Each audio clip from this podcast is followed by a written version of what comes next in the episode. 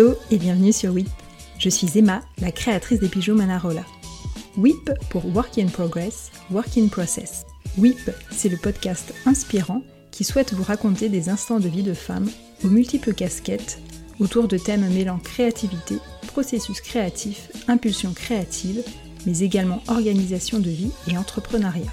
Comprendre comment et pourquoi on crée, réfléchir au processus créatif, à son propre process, à ce qui nous touche, nous inspire et nous pousse à créer, comprendre comment tout cela se met en place, comprendre que cela peut évoluer, que la créativité et son processus ne s'arrêtent pas à savoir bien dessiner, et l'essence de ce podcast. J'ai à cœur de vous partager, au travers de conversations, le chemin créatif de femmes inspirantes. On va parler de leurs rêves, de ce qui les anime et les fait vibrer, du chemin parcouru, de leurs échecs, de leurs projets, de comment elles créent et de comment, dans leur quotidien professionnel ou personnel, elles implémentent cela. Elles se confient chacune à leur manière, sur leurs doutes, leurs réussites sans tabou et en toute intimité, avec leur personnalité, leur humour et leurs émotions. Des histoires de femmes que je suis très heureuse de partager à nouveau dans cette deuxième saison de WIP. D'ailleurs, n'hésitez pas à me contacter sur le compte Instagram de WIP si vous avez des suggestions d'invités. Vous pouvez également vous abonner, vous y découvrirez d'autres contenus autour de la création. Tout comme pour la première saison, je passerai également de temps en temps derrière le micro seule pour vous partager mon propre parcours et processus créatif autour de ma marque de bijoux et dans d'autres projets. Parce que la créativité est partout, parce que tout est en chemin, tout est en cours, alors encore bienvenue sur WIP. Aujourd'hui, c'est avec Vanessa que j'ai envie de discuter. J'ai rencontré Vanessa il y a environ 10 ans, lorsque j'étais enceinte de ma fille Paloma. Un signe sans doute. Une amie en commun nous a présenté car à l'époque, j'étais en pleine phase de création de Manarola et elle-même une ligne de bijoux.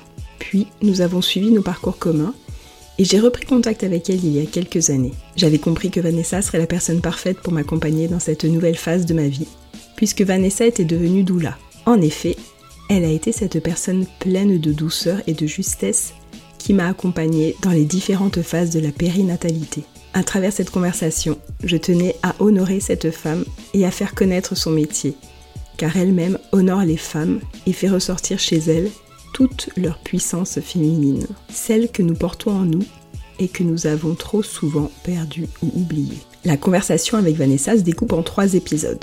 Dans ce premier épisode, Vanessa va nous parler de son enfance, de son adolescence et de son début de vie de femme. Elle revient sur qui elle était et ce qu'elle a fait, son parcours personnel et professionnel qui sont parfaitement indissociables. Elle nous explique tout le cheminement introspectif qu'elle a fait et son besoin de déconditionner et déconstruire son schéma de vie initial afin de se trouver personnellement et professionnellement. Je tenais à vous prévenir et à m'excuser, car vous allez entendre tout au long de l'épisode mon fils crier. En effet, le jour de l'enregistrement de l'épisode, il était à la maison avec son père. Il allait très bien, mais voilà, mon fils est un enfant qui crie beaucoup et qui a beaucoup de voix. Donc malgré les portes fermées, on l'entend. Je n'ai pas pu couper ses cris au montage, donc excusez-moi encore. Je vous laisse avec Vanessa. Très bonne écoute à vous.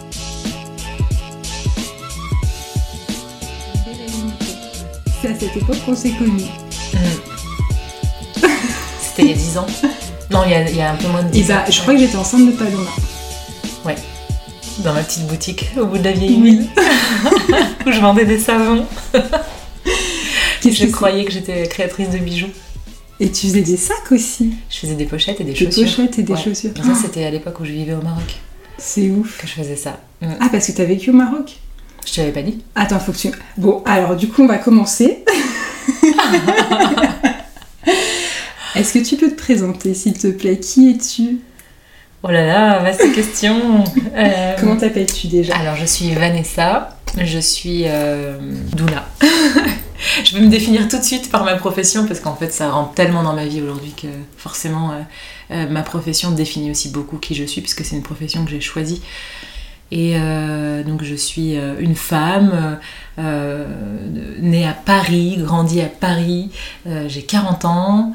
Et je suis présentement maman célibataire aussi. Je crois que ça peut être intéressant de, de mettre ça en avant, Hmm. dans le sens où on survit quand on est maman célibataire. et avec un papa de mon petit qui est très très présent avec moi, et ça c'est vraiment chouette, une belle relation. Et euh, je suis euh, doula, euh, mais pas que. je suis doula tentaculaire, je sais pas comment appeler ça. Tu implémentes en fait ton métier de doula dans ta vie. Voilà, et ben, puis j'ai- c'est comment dire tu les deux choses ne sont pas séparées finalement. c'est pas séparé et, et surtout j'in- j'intègre aussi mes passions dans ma pratique. Mes passions Mm. perso dans ma pratique et vice versa. Et du coup, il n'y a plus trop de frontières entre le monde pro et le monde perso. Donc, je parlerai plus de euh, euh, qu'est-ce que je pas, pas qu'est-ce que je fais dans la vie comme un métier, mais euh, qu'est-ce que je suis dans la vie en fait. Euh, qui Mm. est-ce que je suis dans la vie? Et euh, je me souviens euh, dire à mon fils euh, que j'ai pas envie de. Je, je lui dis pas que je vais au travail, je dis que je vais m'amuser ou je vais à mon école parce qu'en fait c'est plus comme euh, une école de la vie où j'apprends des autres, je leur apprends aussi des choses et, euh, et je passe ma vie à apprendre parce que j'adore ça. hein. Hashtag euh, j'ai plus de CPF. et non, j'adore, j'adore me former sur plein de choses et, et du coup, euh, je suis tout le temps, tout le temps, tout le temps, tout le temps en train d'essayer de me nourrir de nouvelles connaissances. Euh, Là, j'étais encore plongée ce matin dans un bouquin sur les fleurs de bac et la gémothérapie pour euh, aller plus loin. Alors du coup, forcément, j'ouvre mon bouquin et je me dis, bon, bah, formation, fleur de bac. Et puis après, je me dis, non, mais à un moment donné, il faut que j'arrête, il faut que je me fasse confiance, il faut que j'y aille. Donc voilà, je, je, je me noie rapidement dans beaucoup, beaucoup de contenu euh, dans la vie, mais après que j'essaye de ramener, que je ramène euh, avec ou sans formation, mais avec beaucoup de bon sens, je crois. Je crois que je commence à atteindre un moment euh, de ma vie où je peux faire un peu le tri entre ce qui est bon, pas bon et réajuster. Puis de toute façon, on peut toujours se tromper et réajuster. Euh, voilà, voilà qui je suis, c'est très flou. Et puis alors Mhm. doula, enfin c'est très flou, c'est très va- vaste et, euh, et simple à la fois en fait. Et, euh, et euh, doula, c'est bah, une femme qui accompagne euh, les personnes qui sont en quête de d'information, de soutien, de réconfort dans ce qu'ils traversent dans leur chemin périnatal en fait, quel qu'il soit, que ce soit dans un projet de conception, dans un projet de grossesse, d'accouchement, de, de postpartum, et, euh, mais aussi euh, deuil périnatal, euh, mais aussi euh, accompagner les grands-parents à devenir grands-parents en fait, parce que ça aussi c'est complexe. chouette, voilà. Et puis, et puis en fait, je suis très facilement, euh, enfin très rapidement entourée quasiment que de femmes, à part quand il y a euh, des euh, conjoints hommes qui sont présents aux séances. Mais la plupart du temps, mon, mon activité s'articule pas mal autour des femmes. Et je facilite beaucoup de cercles de femmes aussi, de transmission autour du féminin. Et en fait, euh, ça me fait. ré- Je, je réfléchis comme je. En même temps que je parle, tu vois, je pense. euh, j'ai ces idées en même temps que je parle. Je, me, je réalise que si je devais définir euh, qui je suis, j'aurais envie tout de suite de parler de mes valeurs plus que. plus de ce que je fais. Hmm. Mais en fait, vraiment, le, la trame de fond, la toile de fond de toute ma pratique, que ce soit en tant que doula, que ce soit en tant qu'énergéticienne ou thérapeute ou euh, euh, facilitatrice de cercle ou maman ou euh, humain qui consomme, et ben, euh, ce que j'ai vraiment en toile de fond, c'est le mot vérité. Alors, il est très très fort dans ma vie, le mot vérité. Certainement mon ascendant scorpion qui est toujours en quête de vérité. je parle beaucoup d'astro parce que j'adore ça. Et que je suis aussi formée comme astrologue mainte- maintenant. Coucou Pauline. J'ai la vérité qui est au premier plan et euh, j'ai euh, la liberté, la notion de liberté qui est très forte, l'autonomie et le discernement. Et c'est vraiment les quatre mots qui sont vraiment les quatre, pili- les quatre piliers de, ma, de mon être. Mm. Euh, Ouais, vérité, liberté, autonomie, discernement. J'ai réalisé ça il y a peu de temps. Bon, l'un répond à l'autre. hein. Quand Bien on sûr. cherche l'autonomie, on cherche la liberté. Quand on cherche la vérité, on peut aller vers l'autonomie. Quand, Mm. euh, enfin voilà. Donc euh, c'est euh, c'est ça qui, qui m'intéresse beaucoup. Et puis le discernement, vraiment de toujours tout remettre en question. Hmm. Je suis un peu chiante pour ça. J'ai mon père qui me dit tout le temps, mais Vanessa, mais t'en as pas marre de te poser toutes ces questions? Je dis, mais non, moi je trouve ça passionnant, j'adore mes questions, j'adore être dans ma tête. je le souhaite à personne d'être dans ma tête, mais clairement, euh, je, je m'ennuie jamais. J'aimerais d'ailleurs savoir ce que c'est de s'ennuyer. Mais je m'ennuie jamais, il y a toujours un truc à remettre en question dans le monde, dans ma tête. dans- dans, tout ça. Donc ouais, Mm. je, je crois que euh, je crois que doucement, euh, je suis en train de m'émanciper euh, de, de plein de choses. De, tu vois, j'ai l'image là de me secouer euh, un peu de tous ces bagages et cette carcasse que je me suis trimballée toute ma vie, euh, qui sont propres à mes choix, mais aussi propres aux choix éducatifs, euh, sociétaux, euh, politiques, enfin tout plein de choses Mhm. dans lesquelles moi j'ai été très conditionnée, comme tout le monde, toute ma vie. Et aujourd'hui, ma passion, c'est de déconditionner tout, Mhm. quoi. Et en fait, je reviens de loin. J'allais te poser la question justement, est-ce que tu aurais envie de nous raconter un petit peu ton, ton parcours, ce qui t'a amené à, à être qui tu es et à devenir doula du coup Depuis ton enfance, on va dire, si tu as envie de nous Mhm. raconter des choses et, et d'aller après même sur ton parcours pro, perso, tout, tout ça en fait? Euh, Il n'y a pas eu euh, vraiment euh, de... Il y a eu des moments charnières dans ma vie, clairement. Euh, mais je crois qu'il y avait une toile de fond, encore une fois, un, fil, euh, un fil conducteur euh, qui est assez profond et, visionnaire, dans le sens où il y a une partie de moi, depuis toute, toute, toute petite, qui était déjà très connectée à beaucoup plus subtil, à, à l'intuition, à, à- à ce que les, gens ne disent pas, à capter euh, les regards, les émotions. Euh, voilà, aujourd'hui on me met dans la case hypersensible. Euh, moi je me définis plus comme une hypersensorielle. Euh, J'ai tous mes sens qui sont euh, exacerbés euh, à un point où ça devient même parfois handicapant. hein. C'est-à-dire que euh, une caresse peut devenir une brûlure pour moi. Euh, au niveau de ma peau, une odeur euh, qui plaît à des gens euh, va venir me, me, rendre vraiment nauséeuse ou euh, malheureusement quand on sent les bonnes odeurs, on sent surtout les mauvaises odeurs.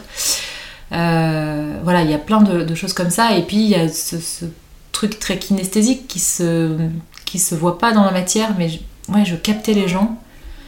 C'est maintenant le regard avec aussi des années de thérapie euh, posées sur cet enfant que j'étais qui me permettent de comprendre ça, mais j'avais accès à autre chose sans savoir que j'y avais accès. Et puis, comme euh, je voyais pas spécialement de monde avec qui partager ça, je mettais ça de côté. Et je me souviens que très petite, je pense comme beaucoup d'enfants, euh, je faisais des espèces de potions magiques avec du dentifrice mélangé avec de la farine et du tabasco et des trucs que j'allais chercher et j'avais l'impression d'être une grande euh, sorcière incroyable. Euh, et puis euh, plus tard, euh, alors j'ai toujours eu très peur de tout ce qui était l'esprit et tout et tout. Encore aujourd'hui, je suis pas très à l'aise avec ces notions-là. Je crois qu'il y a des choses, des dossiers qu'il vaut mieux pas ouvrir. Mais je, je me souviens aussi ado euh, que quand j'avais une copine un peu perchée, on jouait aux cartomanciennes, on jouait, on jouait aux magiciennes en fait, on jouait aux sorcières, on jouait à tout ça. Et, euh, et que tout ce qui était en lien avec la lune, c'était très présent déjà. Tout ce qui était euh, hum, le soin aussi, guérir, il y avait quelque chose de l'ordre de guérir euh, qui était présent, mais aussi de défendre. Quand j'étais petite, je voulais être avocat, pompier, sirène, Les trois en même temps. les trois en même temps. J'adore. Je voulais être avocate et maman aussi. Je disais tout le temps que je voulais être maman. Euh, et je pense que ça, c'était un choix très conditionné par, euh, par le, fait que j'étais née de quatre enfants et que du coup, euh, ma mère, je la femme qu'elle est, je l'ai toujours vue dans l'archétype de la mère. Je l'ai rarement vue dans. Je l'ai aussi beaucoup vue dans l'archétype de la fêtarde. et ça, je tiens ça d'elle, du coup, je crois. Mais j'ai beaucoup fait la fête avec ma maman très jeune. Et. mais oui, le. Ouais, je voulais être maman, donc pour ce truc de, de transmettre, mais je voulais être pompier pour sauver des gens, je voulais être euh, avocate pour défendre les gens, et je voulais être euh, une sirène. Enfin, je croyais profondément que j'étais une sirène. Je crois que je le crois encore un peu parfois. je rêve très souvent que je respire sous l'eau. J'ai jamais rêvé que je volais, mais je respire sous l'eau, mais euh, peut-être une fois par mois. C'est juste merveilleux. C'est une sensation incroyable. Euh, et du coup, euh, ouais. Donc, euh, il y avait ce truc assez onirique, assez magique qui était déjà très, très, très présent. Hmm. Très présent. Euh, Voilà, c'est connecté au monde subtil, invisible, sans parler d'esprit, sans parler de fantômes, de choses comme ça. Après, oui, j'ai eu des perceptions qui sont restées euh, là longtemps, mais j'en parlais pas en fait. Et ce truc-là, tu l'as cultivé ou tu l'as perdu petit à petit en grandissant? C'est quelque chose qui t'a jamais quitté finalement Ou il y a eu des phases dans ta vie qui... Ça m'a jamais quitté, Mhm. mais j'en parlais pas pour autant, je le Mhm. cultivais pas pour autant. Mais si euh, je me retrouvais un peu euh, seule, mais ça c'est vraiment, ça a pris vraiment de l'ampleur euh, il y a une dizaine d'années. Mhm. Euh, je lui ai laissé la place, je me suis autorisée à laisser de la place à ça il y a une dizaine d'années, bah, il y a 10 ans. En 2012, ouais, il y a 10 ans. Euh, parce que je errais à Paris entre deux escales de, de vie, de pays. Je quittais le Maroc pour aller m'installer aux Émirats, à Dubaï, et j'ai passé un mois à Paris. Mon ex était en formation à ce moment-là, à Paris, et, et j'errais. Et il y avait le salon du paranormal, la porte de Champéret. Et je suis allée au salon du paranormal.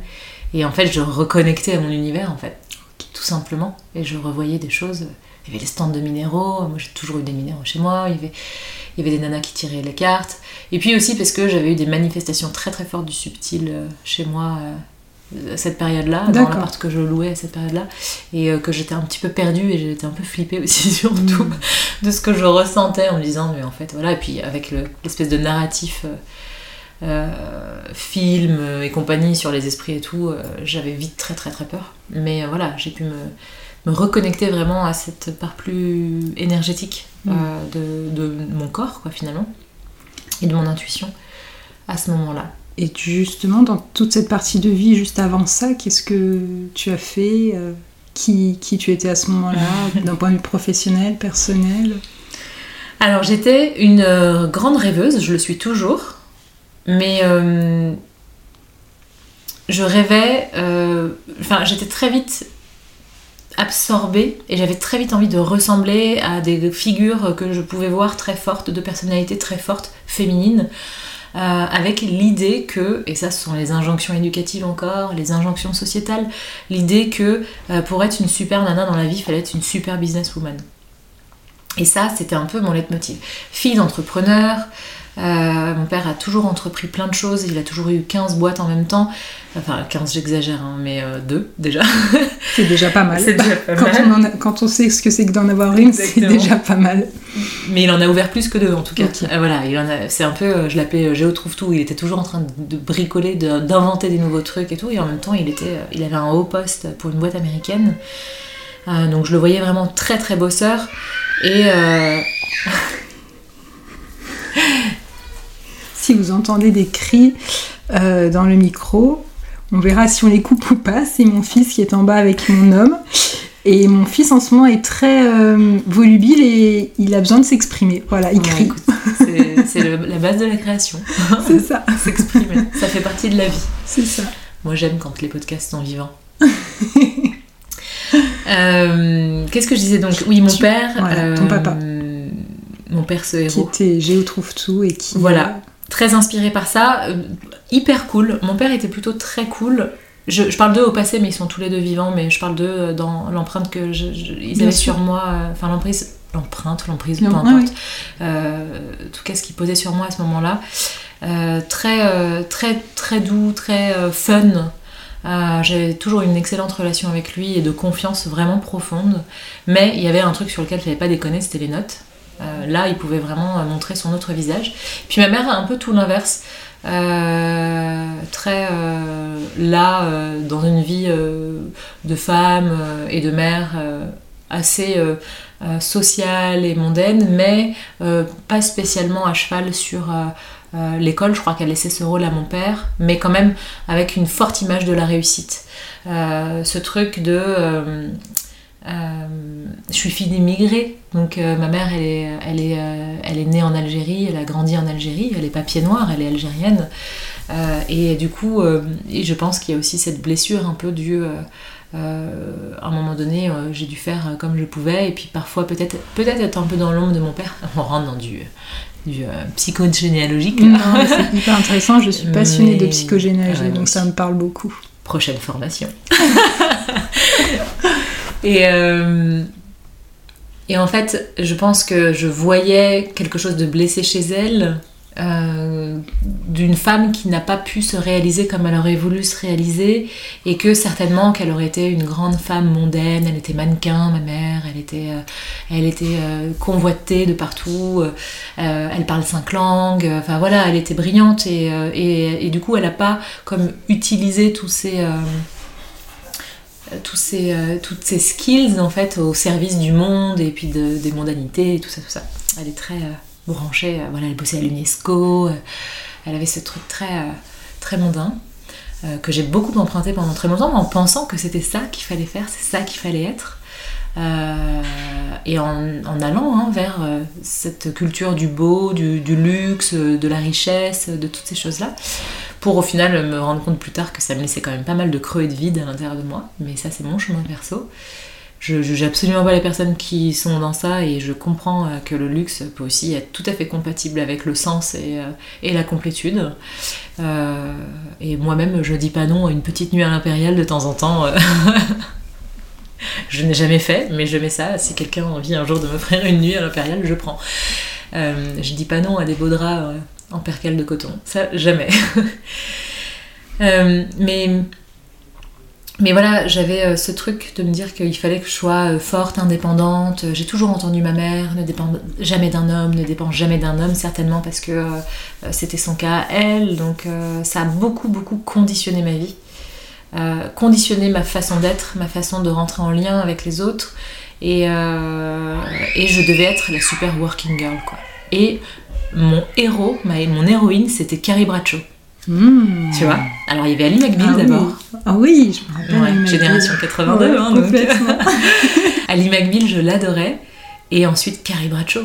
Bah et en fait, ce que j'adorais dans Sex and the City, c'était que il y avait les quatre archétypes. Bon, euh, quand même, euh, euh, quatre, il y en avait une branchée super cul, et j'adorais sa liberté. Samantha. Samantha, exactement son indépendance, son autonomie et le fait qu'elle s'aimait elle en premier, mm. ça, ça m'inspirait énormément. Et je me disais, ah, j'aimerais tellement être une Samantha, mais je suis pas assez branchée sexualité. Il y avait euh, Miranda qui était la working girl absolue, mm. et euh, vraiment, j'étais. Euh, fascinée par euh, la façon, son aspect carriériste. Il y avait la fleur bleue, Carrie Bradshaw, euh, qui rêvait et qui euh, courait après le grand amour de sa vie. Et ça, je, courais aussi après ça. Et puis l'archétype de la mère avec Charlotte, dans lequel je m'identifiais le moins, bizarrement, mm. que je trouvais trop dans l'ombre des hommes, trop tout ça, tout ça. Mais qui était profondément gentil, blablabla.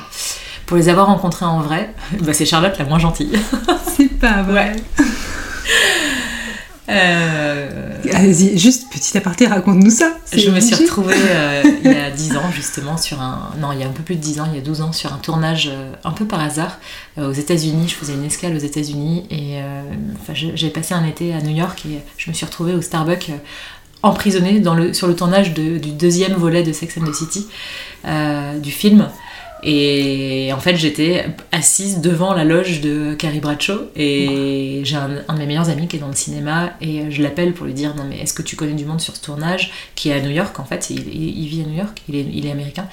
Et euh, il me dit oui oui euh, bah tiens euh, si t'es là, il y a telle personne, c'est le garde du corps de Sarah Jessica Parker, dis-lui que, que t'es mon ami et voilà. Et du coup j'ai été autorisée à rester au, au, centre. Et en fait, sa sœur à mon pote euh, euh, était la médic. Il y a toujours euh, une assistance médicale sur les tournages. Était la médic du tournage. Donc, et j'étais là par hasard. Donc, je me suis dit génial quoi. Et, et, du coup, j'ai pu prendre des photos avec Sarah Jessica Parker et puis avec Charlotte et avec Samantha qui est toute petite petite petite ah. c'était la plus petite de toutes c'est fou et Miranda d'une beauté extraordinaire et voilà je les ai toutes vues et je pleurais sur le trottoir avec mon Starbucks en me disant j'ai vu mes, héroïnes. Voilà, et j'étais encore. C'était un moment charnière dans ma vie d'ailleurs, ce moment-là, parce que c'est après ce, ce voyage qu'il y a pas mal de choses qui ont basculé aussi dans ma vie. D'accord. Donc euh, intéressant euh, de, finalement que ça bah se présente là, de parler de ça. Mais voilà, petite parenthèse fermée. Hmm.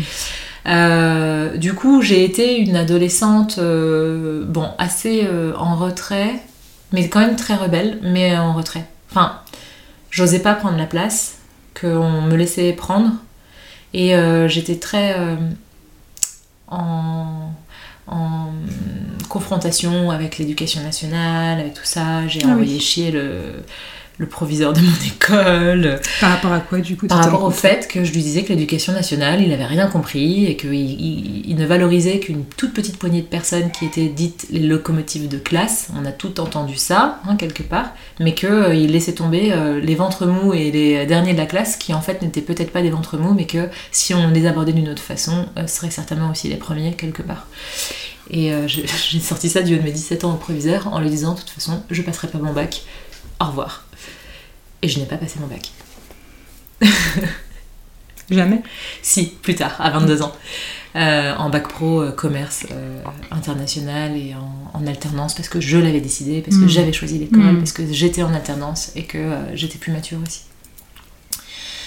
Mais, mais voilà, donc quand j'ai bah, justement passé mon bac, j'étais, bah, j'avais 22 ans par rapport aux petits de ma classe qui avait 5 ans de moins. Bah, j'avais déjà mon appart, euh, j'avais déjà des choses comme ça. Eux, ils étaient encore chez papa-maman et donc euh, c'était fun parce que j'étais comme la grande sœur. Et puis ça m'a toujours maintenue un peu jeune, quoique. Euh, j'étais très vieille dans ma tête, dans mon attitude. J'étais en mode secrétaire de direction, quoi, tu vois. petite lunette, enfin, secrétaire de direction. Tout de suite, ça fait hyper cliché, mais moi, l'idée que je m'en faisais, cette nana stricte euh, avec la chemise fermée jusqu'en haut, avec les petites lunettes bien posées sur le nez et, les petits talons euh, avec les chaussures très pointues. voilà, j'avais ce truc et j'ai m'habillé littéralement comme ça avec le jean bien serré et tout foncé. et voilà, il fallait en imposer quoi. Je m'habillais en, histoire de... en Ali McBeal quoi. ouais. Et, euh, il fallait que, que, par mon vêtement, mm. on pense que je sois vraiment fiable mm. et tout et tout. Alors qu'en vrai, j'étais complètement fucked up à l'intérieur, mais je m'en rendais pas compte. Et puis c'est une copine euh, de classe qui m'a dit Oh, Alessa, euh, t'es jolie, hein, mais t'es chiante. Hein, parce que franchement, on dirait une vieille. Et elle, me sort ça pendant un voyage en Angleterre, un, un échange en Angleterre. Et elle me relook, elle me retape complètement de la tête aux pieds. Et elle me ramène à moi en fait. Et elle me met des collants déchirés, un pull trop grand qu'elle me met en guise de robe. Je lui dis mais t'as oublié le pantalon? Elle me dit mais non, mais pas de pantalon, on y va comme ça. Elle me met des converses. Pour moi c'est les chaussures que je portais quand j'étais petite, des converses. Elle me met les cheveux en pétard, elle me fait un gros smoky sur les yeux et, et elle m'emmène au bar avec tout le monde et personne m'a reconnu de ma classe en fait. C'est qui elle? Et en fait à partir de ce jour-là, bah c'était euh, YOLO quoi. j'ai envoyé, envoyé valser toutes mes fringues. Euh, j'étais dans ma petite boutique de fringues, de petites euh, minettes euh, dans le marais à Paris et voilà. Donc voilà, j'ai contacté cette vie-là et je réussissais. Parce que comme j'avais décidé, j'avais décidé d'être maîtresse des études que je choisissais de faire et du bac que j'avais envie de passer, parce que j'étais en littéraire avant et en fait je me suis barrée au milieu de la terminale. j'ai brillé en fait euh, au niveau des résultats, au niveau de tout ça, ça fonctionnait. Et donc ça m'a énormément reboosté en termes de confiance en moi. Et puis j'étais douée, euh, je comprenais des choses que je n'avais jamais compris en 9 ans euh, de lycée, au collège, genre des équations simples. Hein. Je me suis fait des 19,5 de moyenne en maths alors que au bac littéraire j'ai eu 1. j'ai eu 1 parce qu'on passe le bac en, en première des matières scientifiques quand on est en littéraire. Euh, et, voilà, et donc, euh, donc euh, j'étais voilà, dans une espèce de, vibe hyper successful, je m'amusais, j'étais présidente du BDE de mon école, j'ai enchaîné avec le BTS, donc à la Chambre de commerce de Paris, j'ai fait ça. Et puis ensuite, études en alternance à fond, donc je bossais, je bossais, je bossais, avec des objectifs, je remplissais les objectifs, je... j'allais un peu plus vite que la musique. Hmm. Et euh, j'avais besoin d'être challengée, euh, j'adorais relever les défis, euh, j'étais très compétitrice, parce que je croyais que c'est comme ça qu'il fallait être. Donc très yang, hein, finalement, très dans une énergie un peu toxique aussi, mais jamais en écrasant les autres, en revanche. Hmm. Et ça, je pense que tu vois, c'est ce côté plus subtil qui était toujours en toile de fond qui me préservait un peu de ça. Jamais dans la volonté d'écraser les autres, plutôt dans cette idée de on se réunit et ensemble on est plus fort et on va y aller. Et je me suis retrouvée à bosser dans un open space avec sept nanas chargées de prod dans l'événementiel euh, à Paris euh, pour une agence euh, d'hôtesses. Et on bouquait des hôtesses. Et on était sept nanas dans, un open space en se disant qu'on allait se bouffer le nez. Tout le monde disait sept nanas dans un open space, ça va jamais marcher. Et en fait, c'était génial. on était vraiment toutes les. Enfin, je crois que le premier contact avec la sororité, je l'ai vraiment eu là. Et on s'est vraiment soutenus jusqu'au bout. Jusqu'au bout. J'ai été le bouc émissaire parce que je pense que j'étais celle qui osait, de toute façon qui savait pas avoir de filtre. Euh, je sais pas avoir de filtre, donc voilà. Donc forcément, j'en prenais plein la tronche.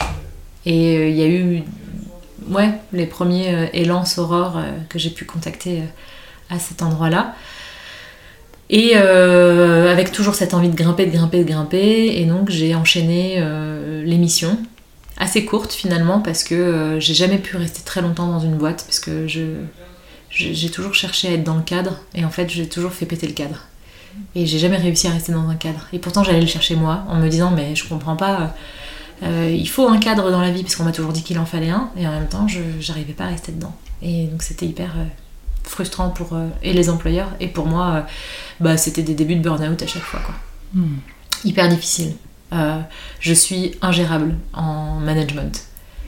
Vraiment. Et je pense pas être un bon manager non plus. Je pense que je suis vraiment un électron libre, et, et voilà, donc il fallait me laisser de l'autonomie, il fallait me laisser de la liberté. C'est des mots que j'employais déjà à l'époque. Je disais, mais moi, si vous me mettez juste une deadline et que vous me laissez dans mon processus à moi et vous cherchez pas à savoir comment j'y arrive, j'y arriverai, mais laissez-moi la liberté, me demandez pas des comptes rendus d'étapes et laissez-moi faire les choses à ma sauce.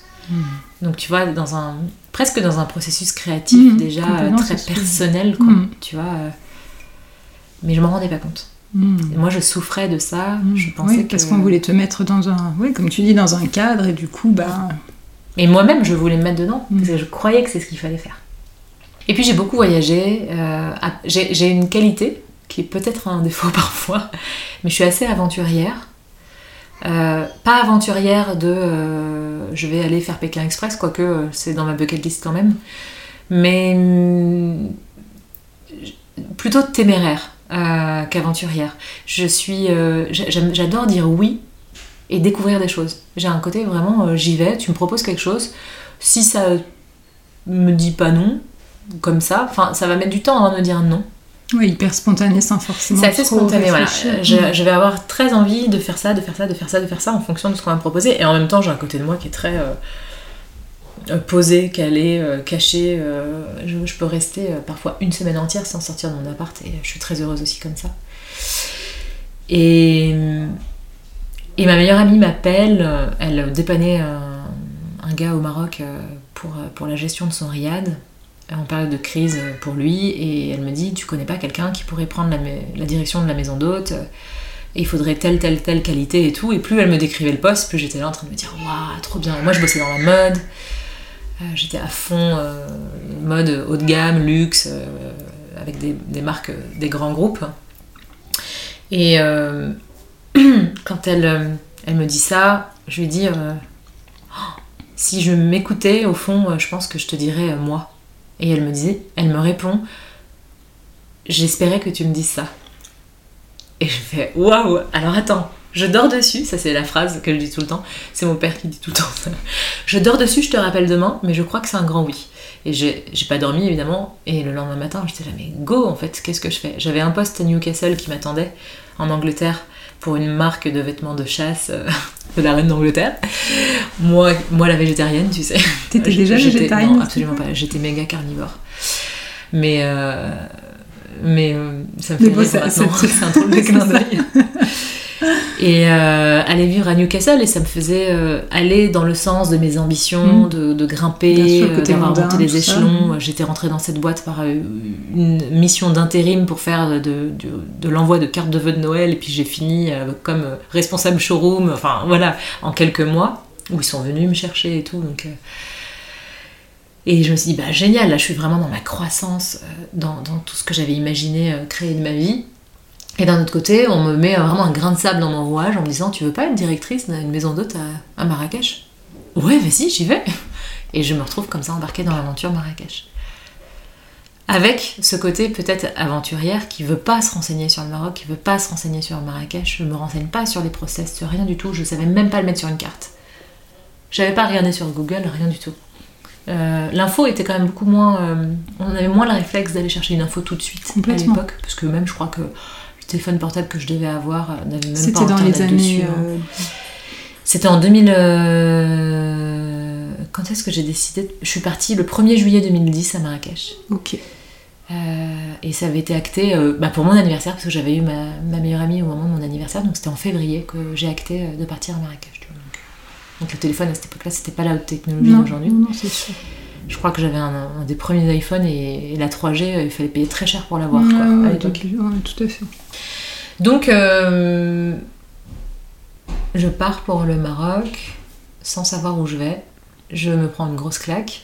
Et puis je reprends très vite une vie euh, très mondaine, très parisienne, très faite, parce que les expats au Maroc, ben, c'est les expats quoi. La mm. vie d'expat, c'est une vie très euh, fêtarde, on se retrouve avec euh, des personnes plutôt de notre culture en vivant. alors moi j'ai un truc assez désagréable qui s'est détaché de tout ça, c'est que avec le recul j'avais vraiment une attitude très coloniale hein, de je profite des ressources et des richesses de ce pays en étant cet être supérieur qui gagne dix fois plus qu'un Marocain moyen et je me rendais pas compte de ça. Je me rendais pas compte de ça, mais je commençais, étant beaucoup enfermée en vieille ville en plus, euh, de, dans la Médina, donc dans la vieille ville marocaine, où c'est quand même beaucoup plus traditionnel, c'est pas la vie des expats. Hmm. Euh, et avec des personnes qui parlaient pas forcément français, euh, qui bossaient avec moi, ben, j'ai été beaucoup plus voilà, j'étais à deux vitesses. J'avais la, partie de moi que je projetais, qui était l'expat grosse fêtarde, qui sortait avec le chef phare, qui était le Cyril Lignac de Marrakech à ce moment-là. qui était la target de toutes les nanas et il y avait personne qui l'avait eu pendant 6 ans et moi je débarque et c'est lui qui m'a couru après donc voilà c'était limite il y avait voici le voici marocain tu vois qui qui était là, vous savez qu'il a rencontré quelqu'un, c'est qui cette nana? Enfin, c'était que des trucs comme ça, et moi ça me faisait kiffer, j'ai l'impression d'être une petite star, quoi. Et, euh, et de l'autre côté, euh, l'autre vitesse de moi, beaucoup plus douce, beaucoup plus à l'écoute, dans l'observation, euh, en retrait. Tu vois, vraiment, j'étais vraiment le yin-yang à ce moment-là, parfait, de j'observe, je, je, je, bouge pas, j'analyse et je ressens. Et donc voilà, je pense que ça, ça a été le premier vraiment gros basculement dans ma vie euh, parce que euh, parce que euh, je me suis rendu compte des, injustices, des inégalités, de plein de choses. Mon, syndrome du sauveur s'est réveillé 8000 à ce moment-là. Hmm. L'avocate en moi, enfant, voulait mettre à plat toutes ces injustices et, rendre la vérité à chacun. Enfin voilà, ça a été hyper violent. Hmm. Et en même temps, je me retrouve quand même à signer un, contrat euh, pour aller ouvrir un lounge à Saint-Barth euh, entre-temps avec euh, ce fameux chef. On se retrouve à être expatrié à Saint-Barth. Puis finalement, on n'y reste pas. Une vie horrible là-bas. On, déchante très très vite en disant mais en fait il y a ce qu'on nous montre et puis il y a la réalité. Et, puis voilà. Et puis moi je suis pas du tout quelqu'un de l'univers. J'adore faire la fête. Je fais la fête comme personne mais j'ai jamais pris de drogue de ma vie par exemple. Et hum, du coup, c'est pas très très compatible avec ce genre d'ambiance. Et je, je, je, me remercie d'avoir jamais pris de drogue parce que je pense que j'ai un profil tellement euh, passionné et, addict euh, aux choses que j'aime que euh, je pense que ça aurait pu m'emmener beaucoup plus loin et, m'emmener vraiment dans une dérive profonde et sévère. Donc j'ai été un bon ange gardien pour moi-même avec ma peur de perdre le contrôle. Euh, et, donc voilà, on se retrouve à retourner au Maroc, à errer encore un petit peu entre deux postes et tout. Et puis euh, finalement, entre temps au Maroc, moi j'avais créé la fameuse marque euh, dont tu parlais au début, Libérer les moutons. sans comprendre le subtil de libérer les moutons, qui aujourd'hui prend tellement de sens pour moi. C'est exactement, c'est marrant que tu dises ça parce que tu vois, tout à l'heure en, préparant le, notre conversation, j'ai écrit ça et je me suis dit, il faudra que je lui parle de ça. Libérer les moutons, c'est c'est ouf, quoi. De... À cette époque-là, t'étais pas forcément là-dedans, mais il y a un truc, quoi, c'est pas possible. C'était là, c'était en toile de fond quelque part. Mm. Mon astro te dirait que je suis Mercure en verso et que le Mercure en verso est visionnaire et a toujours un coup d'avance. Bon, moi j'avais pas du tout capté que j'avais un coup d'avance à ce moment-là. Je trouvais drôle l'idée de redonner vie à des pots euh, de fin de série euh, d'usine euh, des euh, qui se retrouvent dans des souks, euh, enterrés euh, dans des caves. Et, et en gros, je, récupérais des fins de série comme ça, des pièces uniques finalement, et je les transformais en chaussures avec un petit artisan local ou en pochette, les clutches. Les clutches. Ah oui, je me rappelle de ces petits sacs qu'on mettait sur les côtés, c'était la grande mode, mais oui. Ouais. Qui pouvait être aussi bien euh, mon fourre-tout que euh, ma petite pochette de soirée, et voilà. Et, hum, et, voilà, et puis je, me suis mise juste à me rendre compte que je pouvais avoir des bonnes idées, que j'avais des idées et que ça plaisait, que les gens m'achetaient ça. Et achetaient ça cher en plus. Donc je me disais, mais ça me valorisait vachement dans mon travail, dans la recherche que je mettais là-dedans. Donc euh, j'ai vite laissé tomber le RIAD dans lequel je bossais et je me suis dédiée à 100% à ça. C'était pas très rémunérateur parce qu'il faut du temps. Et, euh, et après, on a bougé. On a bougé aux Émirats et géré euh, la production euh, avec le Maroc à distance. c'est pour moi, il faut être sur place ou avoir un mm. représentant sur place, c'est vraiment pas possible. Surtout quand on bosse avec une culture complètement différente de la mm, nôtre. Les consignes ne sont pas entendues de la même façon, les choses. Donc, ouais. Donc voilà, donc départ Dubaï. Dubaï, on monte un gros studio de cuisine pour un grand chef parisien et et là, euh, bah là, je me prends la claque. J'en parlais récemment avec, euh, avec un ami. Euh, je disais, c'est drôle, hein, parce que j'étais à Dubaï, j'habitais à côté du Dubaï Mall. Je passais tous les soirs dans ce plus grand mall, là où il y a la grande tour, la Burj Khalifa. Et il y a un aquarium en face de Zara avec un grand, avec des requins, des raies, des trucs et tout à l'intérieur, à l'intérieur du, du mall. Et moi, je passais émerveillée en me disant, waouh, j'ai de la chance, tous les jours, je vois des requins. Et au fur et à mesure que je passais, je me rendais compte que non, en fait, euh, c'est pas waouh de voir des requins dans un aquarium. Et, et je pense qu'il a fallu ce passage-là pour me le mettre hmm. sous les yeux, littéralement pendant six mois, de. Mais. Attends, il y, a, tu sais, comme on dit, il y a une couille dans la matrice là. Il y a un truc qui va pas. Au début, j'arrive ici, je me disais, oh, j'irais bien plonger dans la cage pour aller avec les requins dans l'aquarium en face de, de Zara. Et après, je suis là, mais en fait, mais ces pauvres, pauvres bêtes, elles passent leur vie dans une baignoire. C'est comme si moi, on me mettait dans une baignoire et que les gens venaient me voir en disant Waouh, j'ai la chance de voir Vanessa dans sa baignoire tous les jours en passant devant. Toute ma vie. Et, en fait, un jour, je me suis mise à chialer devant l'aquarium et je me suis dit Mais. Euh, allô Et tu sais, c'est ce voile-là qui se retire des hmm. yeux, c'est libérer les moutons. Hop là j'ai libéré euh, un mouton en moi là, euh, en me disant mais non non non non non ça va pas, ça va pas, je fais tout à l'envers, c'est n'importe quoi. Et là, je suis rentrée en, souffrance totale et en rejet total de tout ce que je vivais à Dubaï, euh, de tout ce luxe, de cette mm. opulence. Enfin, je buvais des millésimes de Dom Pérignon, de 82, des trucs et tout avec mes boss. Et, et en fait, j'avais envie de leur vomir dessus, quoi. C'était je, je pouvais même plus apprécier euh, ça parce que il y avait tellement plus aucune conscience. Enfin, et en même temps, je pouvais pas les juger parce que j'y étais euh, quelques semaines avant dans cet état-là. Et en même temps, bah, il y a forcément une phase de rejet quand on ouvre un peu mm. les yeux. Et maintenant, je comprends qu'on en est là où on en est et que tout est juste et que euh, on peut pas. moi, on m'aurait dit, mais c'est n'importe quoi, Vanessa, un requin dans un aquarium. J'aurais pas compris. Mm. Tu vois? J'aurais pas compris. J'aurais dit ouais c'est bon, c'était relou, euh, c'est bon, faut s'amuser dans la vie. Et c'était ma vérité à ce moment-là. Hmm.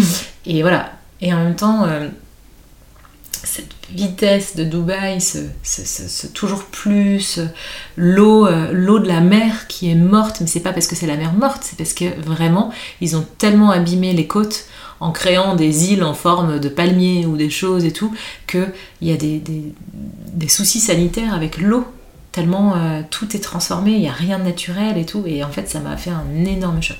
Oui, je pense que ce, truc est tellement euh, énormément, euh, comment dire, construit de, de, tous ces trucs qu'on déteste aujourd'hui, mm. que ça, ça forcément, ça, t'avais peut-être un truc en toi et ça l'a juste, en fait, ça l'a réveillé, quoi, et ça t'a mis face mm. à ça. Ouais, le non-sens total, quoi. De la consommation, hmm. de, plein de choses, quoi. Euh, plus, euh, plus les lois à, 12 vitesses en hmm. fonction de ton passeport. Euh, il y a quand même encore des femmes, il faut le dire, qui se font fouetter sur place publique dans l'émirat juste à côté de Dubaï, à, à 2 km de Dubaï, parce qu'elles ont fait un bébé et qu'elles sont pas mariées. Et elles se font fouetter enceintes. Enfin voilà, là c'est le truc un peu grave à dire, mais c'est la réalité. Et moi j'avais cette réalité sous les yeux. J'avais cette réalité de toutes ces Philippines embauchées euh, comme nounou euh, qui pleuraient dans mes bras parce que euh, leur, leur boss avait pris leur passeport et qu'elles cherchaient un moyen de s'enfuir et qu'elles attendaient le prochain voyage en Angleterre pour aller faire du shopping à Hyde Park pour pouvoir s'échapper. Elles me racontaient les réseaux qu'elles montaient entre Philippins et Philippines pour qu'il y en ait une qui l'attende à l'aéroport, qu'au moment où le seul moment où elle peut récupérer son passeport, c'est de passer son, son passeport au douanier, au, à l'immigration, et qu'à ce moment-là, elle se traçait. Non mais c'est en fait quand tu débarques dans cette réalité là et que toi t'es là avec ton sac euh, ton sac euh, j'ai pas envie de citer de marque parce que j'ai pas envie de dénigrer ça non plus mais ça n'a aucun mm. sens et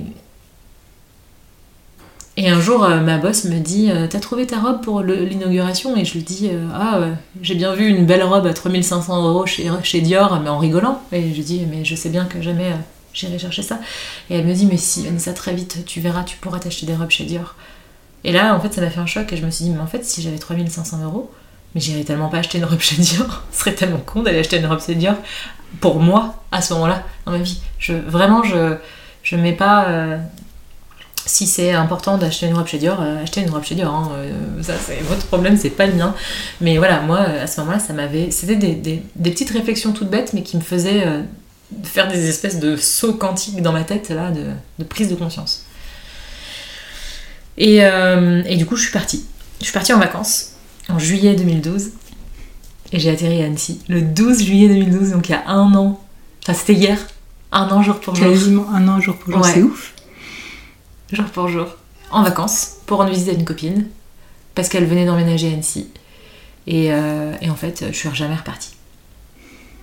Je suis jamais repartie, j'ai laissé mes affaires là-bas, j'ai laissé mon, mon mec là-bas, le pauvre, j'ai fait beaucoup. Euh, c'était hyper violent pour lui. Mais je pouvais pas, euh, je pouvais plus. Et j'ai tout laissé là-bas et j'ai recommencé ici.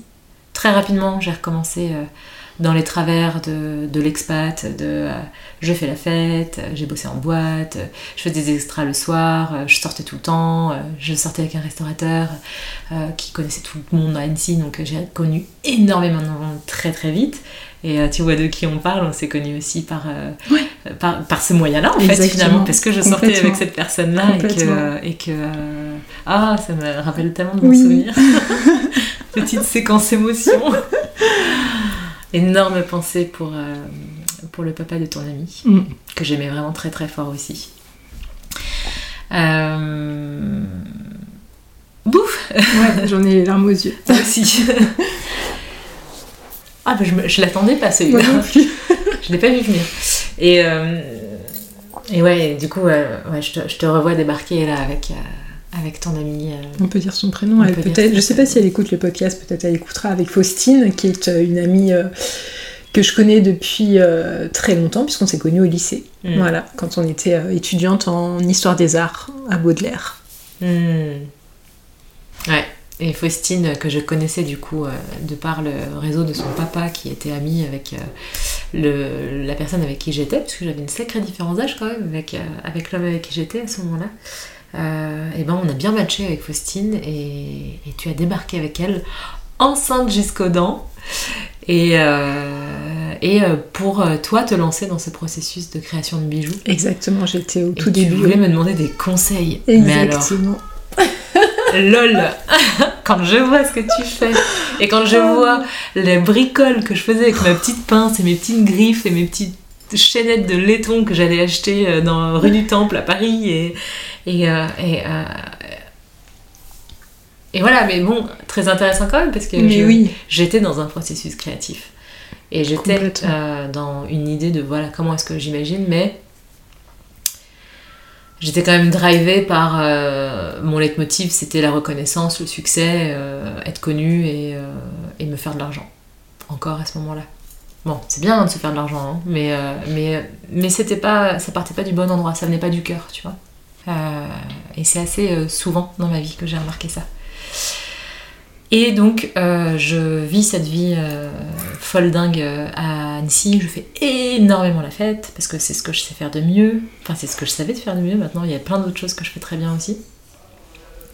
Et, et au détour euh, d'une vidéo qui passe sur Facebook, euh, je suis à ce moment-là euh, chargée de projet, chef de projet web dans une agence digitale et je faisais des sites pour un grand groupe de courses de chevaux parisiens. Et, et au détour d'une vidéo Facebook, je tombe sur une interview de Drucker. Ah ouais? Avec Sophie Marceau qui interviewe le professeur Henri Joyeux. Ah oui Tu vois cette vidéo? Enfin, je vois pas la vidéo, mais je vois euh, le professeur. Ouais. Et euh, je trouve ce petit papy là euh, fun, intéressant dans ce qu'il raconte. Et pareil, tu sais, une espèce de, de, voile qui se lève de mes yeux, de genre, mais c'est hyper intéressant ce qu'il dit. Mais c'est vrai. Ah mais oui, mais j'avais jamais vu ça comme ça. Et en 5 minutes d'interview, il pose 3-4 piliers, là, clac, clac, clac, ok. Donc je commence, euh, en bonne passionnée que je suis, à faire des recherches sur lui, à choper son bouquin, à regarder aussi l'autre personne avec qui il bossait, euh, qui est décédé, euh, le docteur Seignalet, qui travaillait sur les régimes hypotoxiques. Au même moment, je consulte un naturopathe pour la première fois, parce qu'il y avait une maison en face de mon boulot qui s'appelait la Maison du Bien-être. Et du coup, cette, euh, cette maison, je trouvais intéressant d'aller voir les médecines alternatives. Je vois naturopathe, je me dis, bah, je vais aller voir un petit peu, euh, vraiment en résonance avec, euh, ce, que j'avais vu de lui.